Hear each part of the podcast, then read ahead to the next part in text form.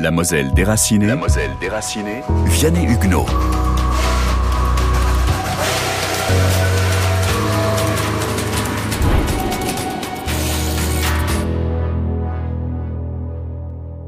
Jacques, Nicole, Suzanne, Liliane, Hortense, Jean, Hugues, Pierre étaient des enfants ou de jeunes adolescents entre 1939 et 1945.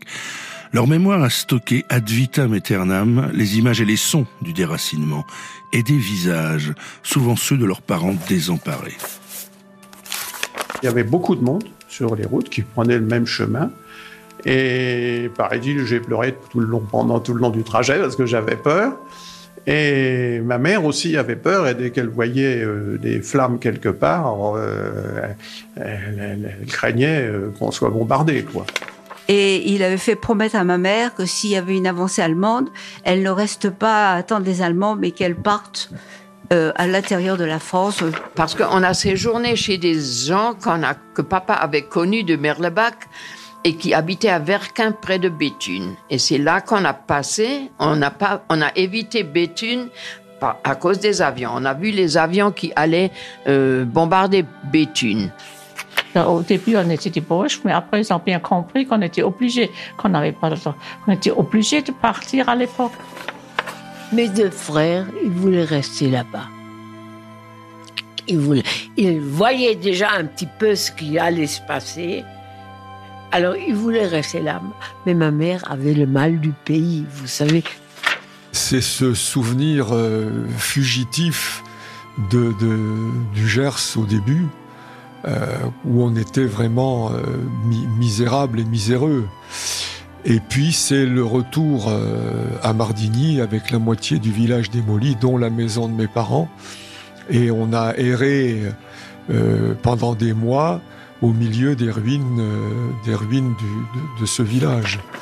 Mon père ne voulait surtout pas que ses enfants soient germanisés, parce que c'était la crainte qu'il avait. Comme nous étions, euh, ma, soeur aînée avait 14 ans, moi 11 ans, on était des, proies faciles pour les, pour les nazis. On, on revient dans notre village, mais il n'y avait plus rien. Il y avait beaucoup de dégâts, il y avait euh, les gens sont partis avec 30 kilos, ils sont revenus avec trois fois rien. Derniers témoins de cette époque, ils sont aujourd'hui les premiers passeurs de mémoire, aidés par des associations patriotiques, dont celle réunissant les membres de l'Ordre national du mérite, particulièrement active en Moselle. Son président, Jean-Pierre Dupré, très à l'écoute de ces témoins, est un général. À partir de 1978, il participe ou dirige plusieurs opérations au Tchad, au Liban ou en ex-Yougoslavie. Jean-Pierre Dupré. Lorsqu'on est militaire, euh, si vous voulez, on, vit ça à travers notre métier et à travers les autres militaires, et assez peu à travers les populations civiles.